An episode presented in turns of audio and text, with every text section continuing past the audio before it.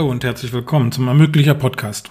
Der Ermöglicher Podcast ist eine Produktion des Verbandes Deutscher Bürgschaftsbanken. Unsere Gäste, Politiker, Banker, Wirtschaftsvertreter und Unternehmer. Und immer geht es um Unternehmensfinanzierung und wie Bürgschaften dabei helfen können. Heute unser Gast, Mr. Bürgschaft himself.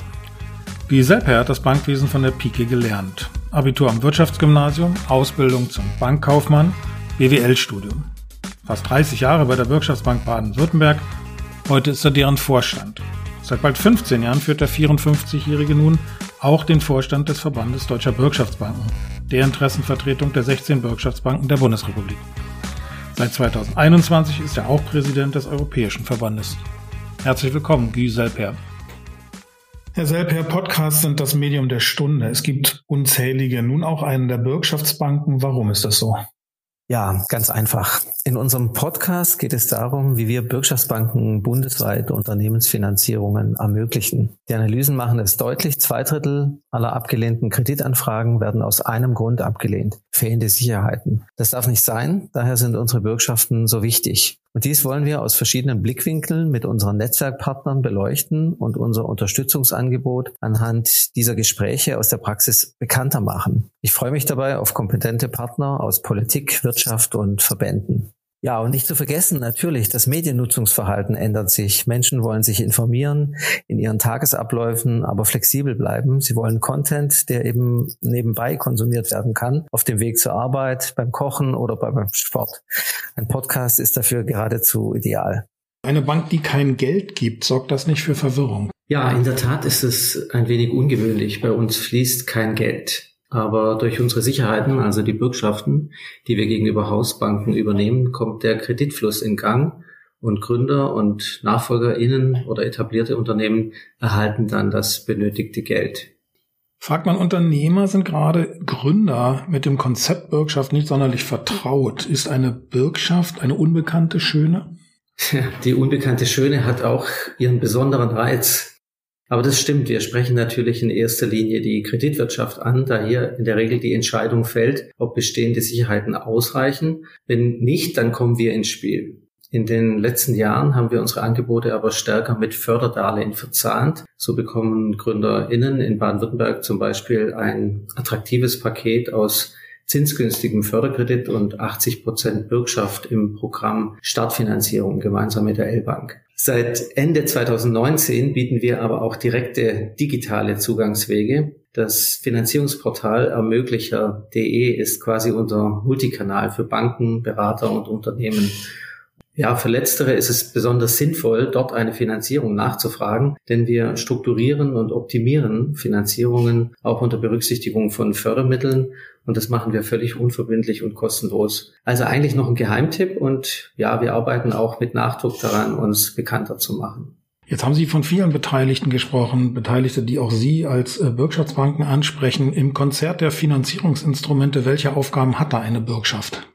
Das Ziel der Bürgschaftsbanken und ihren Partnerinstituten, den mittelständischen Beteiligungsgesellschaften, ist es, Unternehmen mit Bürgschaften und Beteiligungskapital zu unterstützen. Also wenn Sicherheiten oder Eigenkapital nicht ausreicht. Die Bürgschaft übernimmt das Ausfallrisiko gegenüber der Hausbank für einen Kredit bis zu 80 Prozent.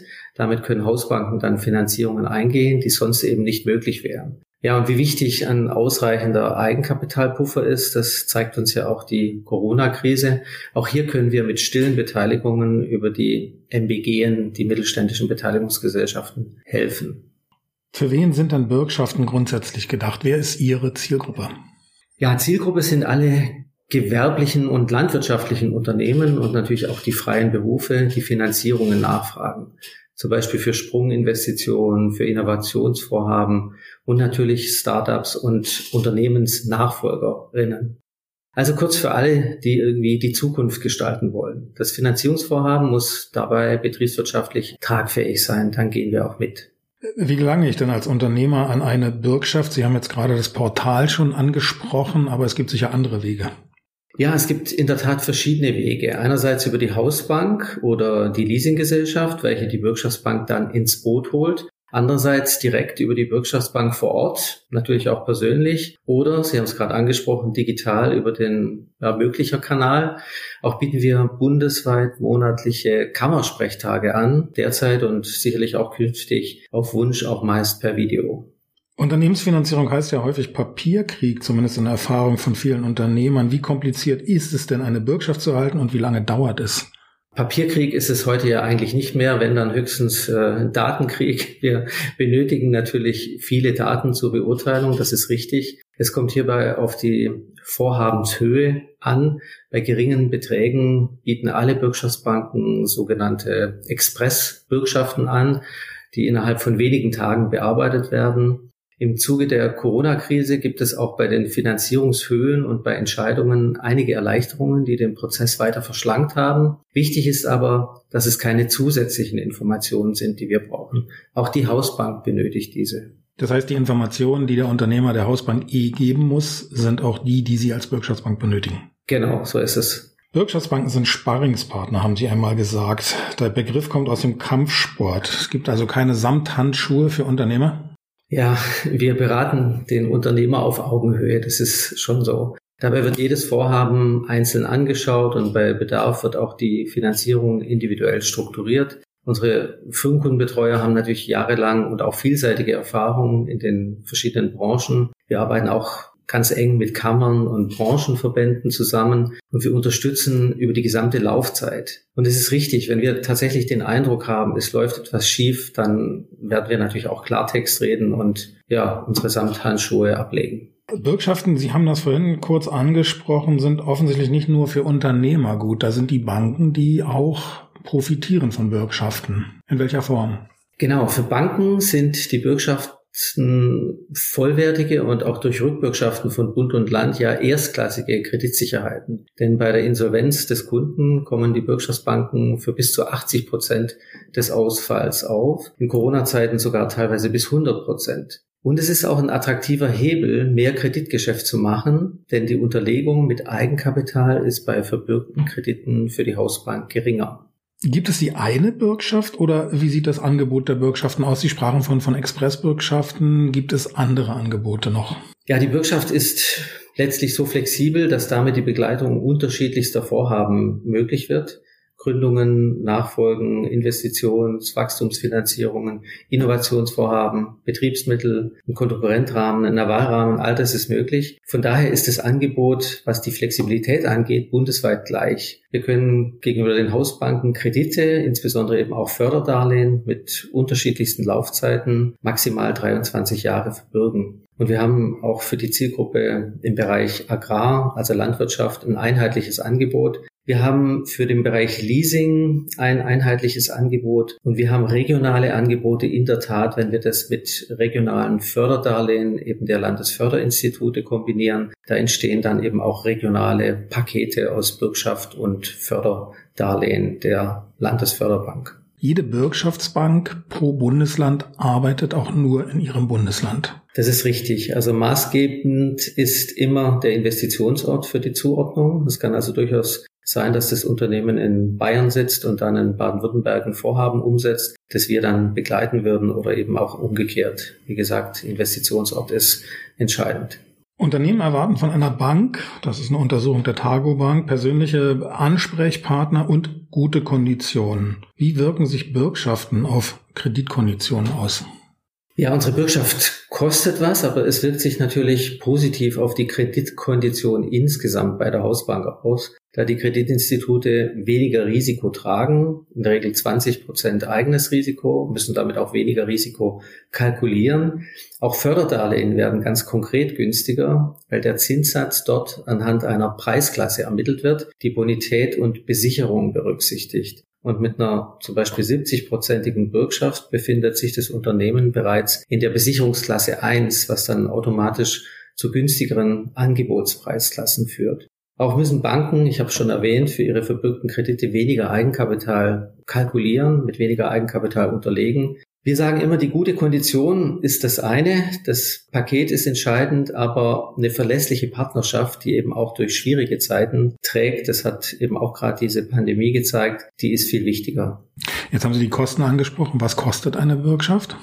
Ja, eine Bürgschaft kostet was, auch wenn wir nicht gewinnorientiert arbeiten und kostenfreie Rückbürgschaften erhalten. Das schlägt sich dann auch natürlich in attraktiven Konditionen insgesamt nieder. Wir bieten regelmäßig eine kostenfreie Vorprüfung an. Im Falle einer Ablehnung einer Bürgschaft fallen in der Regel auch keine Kosten an. Und bei Zusage, also bei der Genehmigung, fällt eine einmalige Bearbeitungsgebühr an. Das ist in der Regel ein Prozent der Bürgschaftssumme sowie eine jährliche Bürgschaftsprovision. Es hängt ein bisschen von der Quote ab. Auch regional gibt es Unterschiede zwischen 0,5 und 1,5 Prozent des Kreditbetrages. Die genauen Konditionen, wie gesagt, können Sie auch auf der Webseite jeder Bürgschaftsbank ablesen.